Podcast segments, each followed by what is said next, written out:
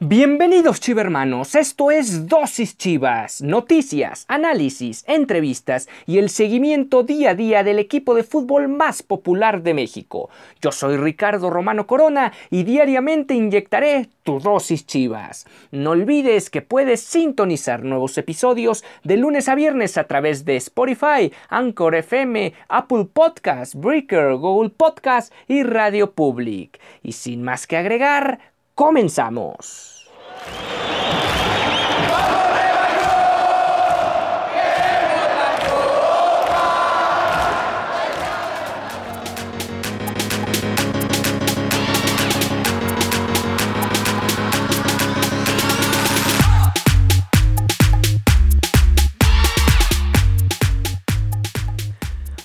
Todos los más de 40 chivermanos que se conectan a Dosis Chivas, un espacio donde estarás informado diariamente sobre el acontecer del cuadro rojiblanco, con todo el análisis de cada uno de sus partidos en la Liga MX. Y hoy como es el primer programa, la primera emisión de este Dosis Chivas, les traemos tres temas importantes a la mesa. Primero, hablar sobre lo que fue la pretemporada del Guadalajara, en específico su paso por la Copa GNP por México, donde lamentablemente perdió la final frente a la máquina del Cruz Azul. Después hablaremos ya de la actualidad como tal del equipo, que está reportando casos de COVID, al menos son tres los contagiados y otros cuatro que están en cuarentena. El único nombre confirmado, digamos, que se encuentra contagiado de coronavirus es el delantero, el joven delantero Ronaldo Cisneros. Y finalmente, también les vamos a dar detalles sobre dónde y a qué hora pueden ver los partidos de Chivas, porque hay novedades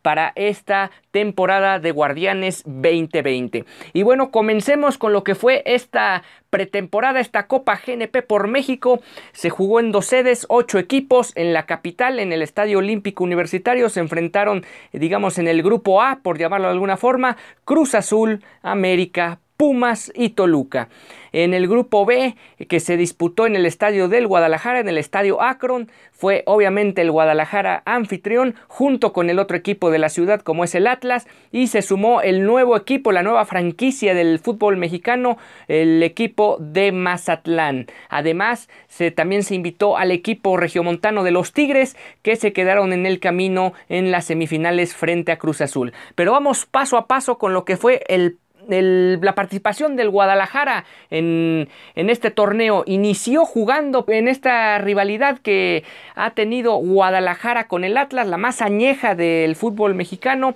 y que lamentablemente para los rojinegros del Atlas, afortunadamente para el Guadalajara, sigue siendo el papá Chivas del Atlas porque le ganó dos goles a cero en esa presentación en el torneo GNP por México, donde hay que destacar la participación de Jesús Angulo, quien brilló casi todo el partido, al menos la primera parte, porque hay que recordar que Luis Fernando Tena, que por cierto se encuentra en, cuarentena debido a haber caído contagiado de coronavirus también, eh, él, él puso el cuadro titular, digamos, el que se esperaría que va a jugar o el grueso de los jugadores que van a jugar en el inicio del certamen el próximo fin de semana. Y así eh, fue José, eh, Jesús Ricardo Angulo el que brilló en aquel partido frente a los zorros del Atlas, primero con la asistencia de José Juan Macías y después con velocidad robando la pelota en el fondo del Atlas para anotar en un mano a mano el segundo gol del encuentro y así darle la victoria al equipo rojiblanco. En el segundo duelo las cosas no salieron igual para el Guadalajara. Se enfrentaron seguramente lo que yo consideraría a la plantilla más poderosa del fútbol mexicano como es la de los Tigres, el equipo de la Sultana del Norte y lamentablemente con todo y que prácticamente repitió Tena alineación frente al equipo de Ricardo Ferretti, el cuadro felino fue, fue contundente para derrotar al Guadalajara y los dos goles fueron de uno de un, de un jugador que ha sido lamentablemente para todos nosotros un un verdugo en varios partidos en el pasado reciente. hablamos de el francés André Pierre Guignac quien anotó los dos goles y le dio los tres puntos a los Tigres, perdón. Y finalmente el Guadalajara tenía que cerrar la fase de grupos frente al Mazatlán, requería ganar el partido para no depender de resultados y avanzar así a la siguiente ronda. Y sin problemas se notó claramente que el Mazatlán es un equipo completamente desdibujado en el terreno de juego y el Guadalajara sacó los tres puntos. Contundentemente metió tres goles. Ya sobre el final vino el descuento del equipo de Sinaloa, el nuevo equipo de Sinaloa, pero no fue suficiente para que el partido siquiera tuviera, digamos, dote, un, dote de emoción, digamos, en, en, el sentido de que fuera competitivo en ambas partes. Los goles fueron de Jesús Angulo y después vinieron dos más de José Juan Macías. Hay que recalcar, y eso lo vamos a tocar en próximas emisiones, que José Juan Macías toquetea desde hace rato para irse a Europa, pues estos dos goles o esta buena pretemporada que tuvo con el Guadalajara obviamente suman para que el joven delantero mexicano se vaya al viejo continente. Ya para las semifinales se dio lo que seguramente las televisoras, tanto Televisa como Esteve Azteca, estaban planeando para este torneo, que se enfrentaran al menos eh, entre Chivas y uno de los tres equipos o que se les hace llamar grandes aquí en el fútbol mexicano, como también es el Guadalajara, pero digamos el que está allá, los que están en la capital de la República. Eh, en ese caso le tocó contra el América en semifinales, el odiado rival nivel nacional. Y fue un,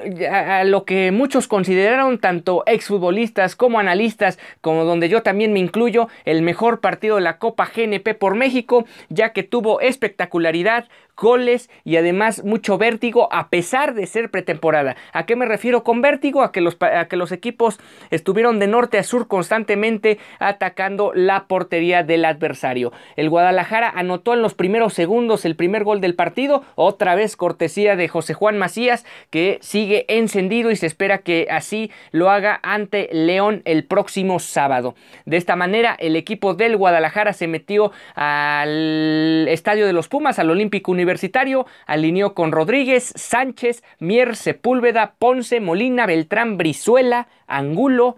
JJ Macías y Alexis Vega, que también se encuentra en un excelente nivel. Hay que destacar que a partir de ese duelo ya, digamos de alguna manera, fue Salvador Reyes Jr. el que se hizo cargo de los controles del Guadalajara, porque Luis Fernando Tena ya había dado positivo a coronavirus. Y el Guadalajara tomó la ventaja, dos goles a cero, y así se fue al descanso, pero para el complemento, América empató el partido, empató medianamente rápido el encuentro, y parecía que el juego se iba a,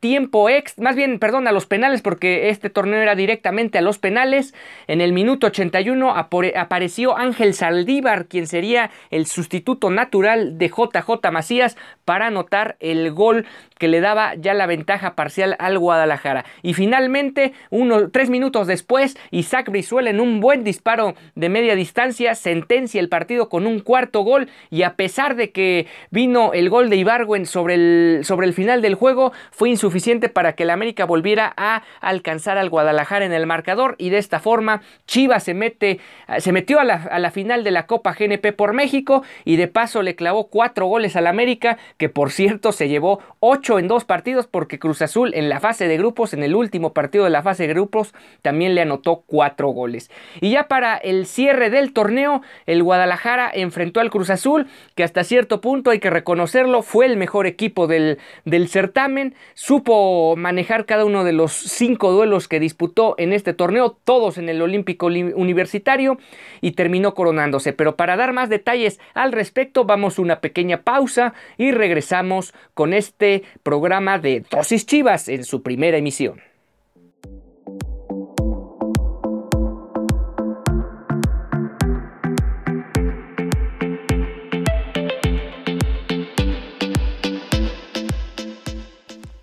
Y bueno, ya estamos de vuelta con este Dosis Chivas el programa que te acerca al equipo más popular y más mexicano de todo el país. Aquí estamos, chivermanos, para hablar un poco ya el resumen y como tal el resultado final de ese partido entre Cruz Azul y Chivas en la final de la Copa GNP por México, donde el Guadalajara empezó eh, ganando el partido. Curiosamente empezó ganando el partido ya en la, en la segunda mitad, pero lamentablemente un gol de un autogol de Irán Mier en su propio arco le dio el empate al minuto 52 al Cruz Azul. No habían pasado muchos minutos de que el Guadalajara consiguiera su primer tanto en el partido, cortesía de Alexis Vega, que pareciera que tiene la gran capacidad de anotar goles de eh, excelente manufactura, no únicamente con definiciones sencillas o atropelladas como luego tanto se le ha criticado a otro canterano que salió del Guadalajara como fue Javier Hernández. Regresando al partido ya sobre el final, en el minuto,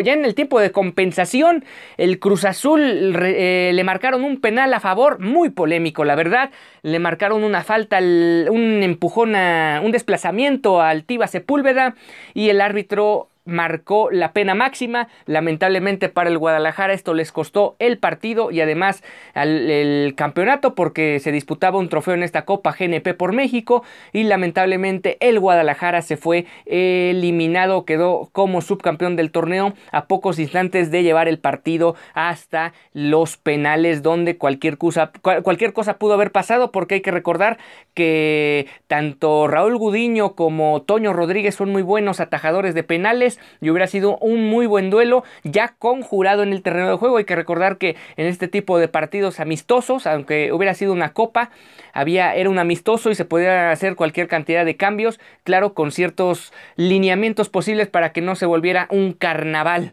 de cambios cada, sobre todo en el segundo tiempo, eh, cada vez que saliera la pelota del terreno de juego. Y bueno, ahora pasando al tema ya más actual de lo que está haciendo el Guadalajara, la preparación de cara a, a su debut frente a León. El asunto no pinta nada, nada bien con el Guadalajara porque se reportó hace el día de ayer, el día miércoles, a tres jugadores del Guadalajara con que dieron positivo a COVID-19 a escasos días de que inicie el torneo Guardianes 2020. Y el único nombre que se ha revelado es el de Ronaldo Cisneros, quien habló en un clip que sacó el propio equipo en redes sociales en su en las redes sociales de la institución sobre que él era uno de los tres contagiados pero además no se ha dado a conocer quiénes son los otros dos. Lo más grave de todo esto es que, eh, según reportes que llegan desde Verde Valle, la casa donde entrena el Guadalajara día con día, las precauciones se siguen tomando dentro del cuadro rojo y blanco. Así lo han informado porque hay, eh, hay, cuatro jugadores en total que se, mm, al parecer están en aislamiento. Se trata como una medida preventiva de, alguna manera y los cuatro jugadores de los que se tiene, se tiene fe que están eh, temporalmente separados del plantel, además obviamente de Ronaldo Cisneros y todavía hace falta por saber cuáles son los otros dos contagiados, son el defensor central Irán Mier, el contención Fernando Beltrán, y los delanteros Ángel Saldívar y Alexis Vega. También hay que recordar que José Juan Macías no jugó la final contra Cruz Azul debido a una molestia muscular, por lo que el mismo Saldívar tomó parte de ese duelo. Bueno, esta situación tiene varios, varias connotaciones que hay que destacar. Por un lado estamos hablando que de los cuatro jugadores que se encuentran o que se sabe que están separados temporalmente del plantel, Tres de ellos son, digamos, parte de la columna vertebral de la columna vertebral de Luis Fernando Ten en el once titular es Irán Mier, Fernando Beltrán y Alexis Vega. De alguna manera, el Chelo Saldívar es cambio, es el revulsivo que busca el cuerpo técnico de Tena para los segundos tiempos, pero no deja de ser preocupante que el Guadalajara tenga a estos cuatro jugadores temporalmente separados, además del caso de Ronaldo Cisneros, que también en cierta manera es un jugador que va a estar eh, más como un complemento especial en determinados partidos. Bueno, pues así está la situación del Guadalajara. También mencionar que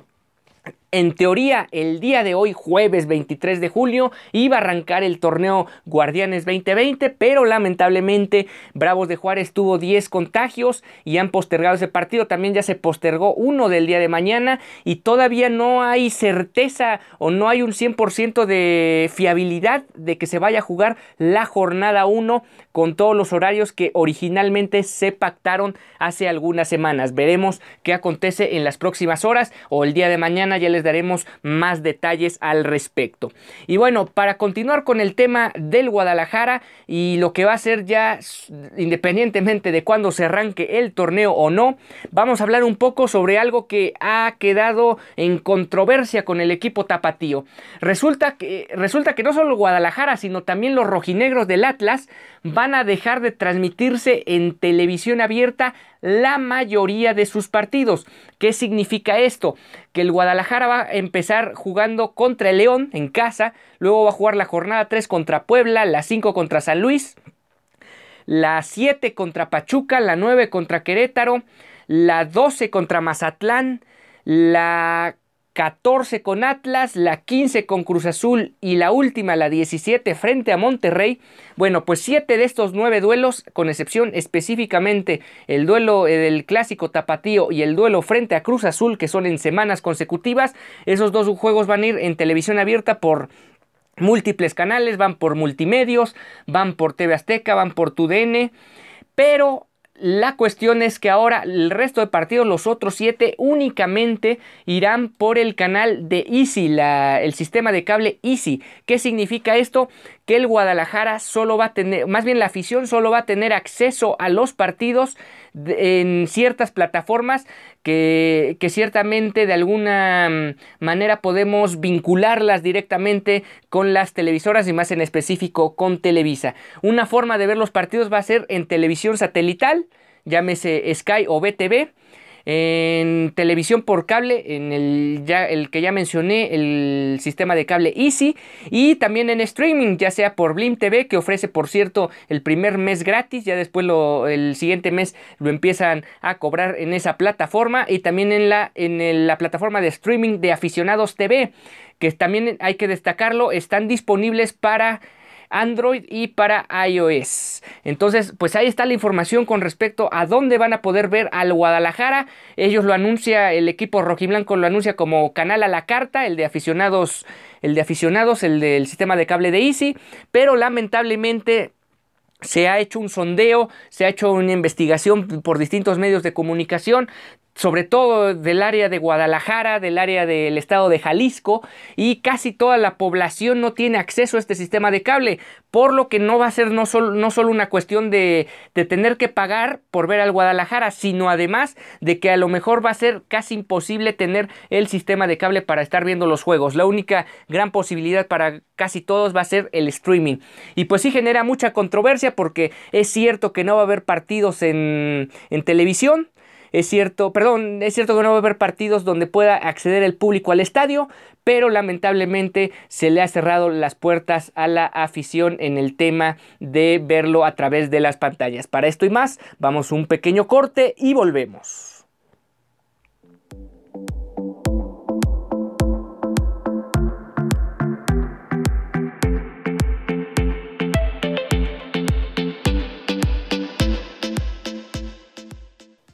Y bueno, estamos de vuelta en este Dosis Chivas, la primera emisión para más de 40 millones de chivermanos, tanto a nivel nacional como más allá de las fronteras. Sabemos que al otro lado de la frontera nos escuchan en específico en Estados Unidos millones de chivermanos que siguen al equipo más popular de México cada fin de semana en su participación en la Liga MX. Y bueno, vamos a seguir hablando sobre el tema de las plataformas donde se puede ver al Guadalajara. Decía yo antes del corte que ha generado mucha polémica el asunto de que el equipo del Guadalajara, el rebaño, se vaya al streaming, se vaya a, a un solo sistema de cable, que tengas que contratar o ya sea el streaming o el sistema de cable para ver los partidos, porque lamentablemente ya no se va a poder tener acceso ni siquiera a Chivas TV. Ojo, el Guadalajara ha hecho oficial que Chivas TV dejará de transmitir los partidos y han anunciado que próximamente darán, eh, darán noticias sobre el futuro de esta plataforma bajo demanda y ellos aseguran que van a sorprender a toda la afición del Guadalajara. Pues así quedan las cosas, eh, Chivas no va a poder eh, verse por televisión abierta, solo se van a poder ver los juegos de la jornada 14 y la jornada 15 frente a Atlas y Cruz Azul respectivamente, así como la eventual liguilla eso sí ya incluiría partidos en televisión abierta. Por lo pronto, siete partidos van a ir en en televisión de paga, en televisión en plataformas específicas y genera mucha controversia porque sabemos que mucha gente que sigue el fútbol mexicano eh, apenas si tiene acceso a la televisión abierta, no tienen como tal muchas familias el acceso a la televisión de paga y lamentablemente el equipo les ha cortado la ilusión de ver la mayoría de sus partidos en este Guardianes 2020. Las únicas opciones que van a quedar va a ser contratar lo que ya mencioné y por otro lado pues también impacta en la región de Jalisco, en el estado de Jalisco, más en específico en la metrópoli de Guadalajara, Zapopan, donde se encuentra en específico el estadio, porque como no va a haber posibilidad de ir al estadio lo más probable en prácticamente todo el torneo, va a ser casi imposible que en el 2020 haya gente en los estadios, pues la única alternativa que quedaba era verlo por televisión, por la computadora, pero al final se va a tener que pagar por el servicio. Y bueno, Amigos, estamos llegando al final de, este, de esta primera emisión de Dosis Chivas, el programa que te acerca al Guadalajara y que nos trae toda esta información y que día, a día te estaré, te estaré contando sobre lo que acontece con el equipo más popular de México. Los saludó en esta oportunidad Ricardo Romano Corona y nos vemos a la próxima. No olvides que puedes sintonizar nuevos episodios de lunes a viernes a través de Spotify, Anchor FM, Apple Podcast, Breaker, Google Podcast y Radio Public. Nos saludamos el día de mañana ya con más información sobre lo que va a ser el duelo ante León y además un poco de actualidad con el tema de los contagiados o de los contagios, no solo en las Chivas, sino en general en la liga, porque se especula mucho que la liga podría reanudarse hasta principios de la siguiente semana. Pero bueno, mañana tendremos más información al respecto y detallaremos más sobre el asunto. Hasta entonces.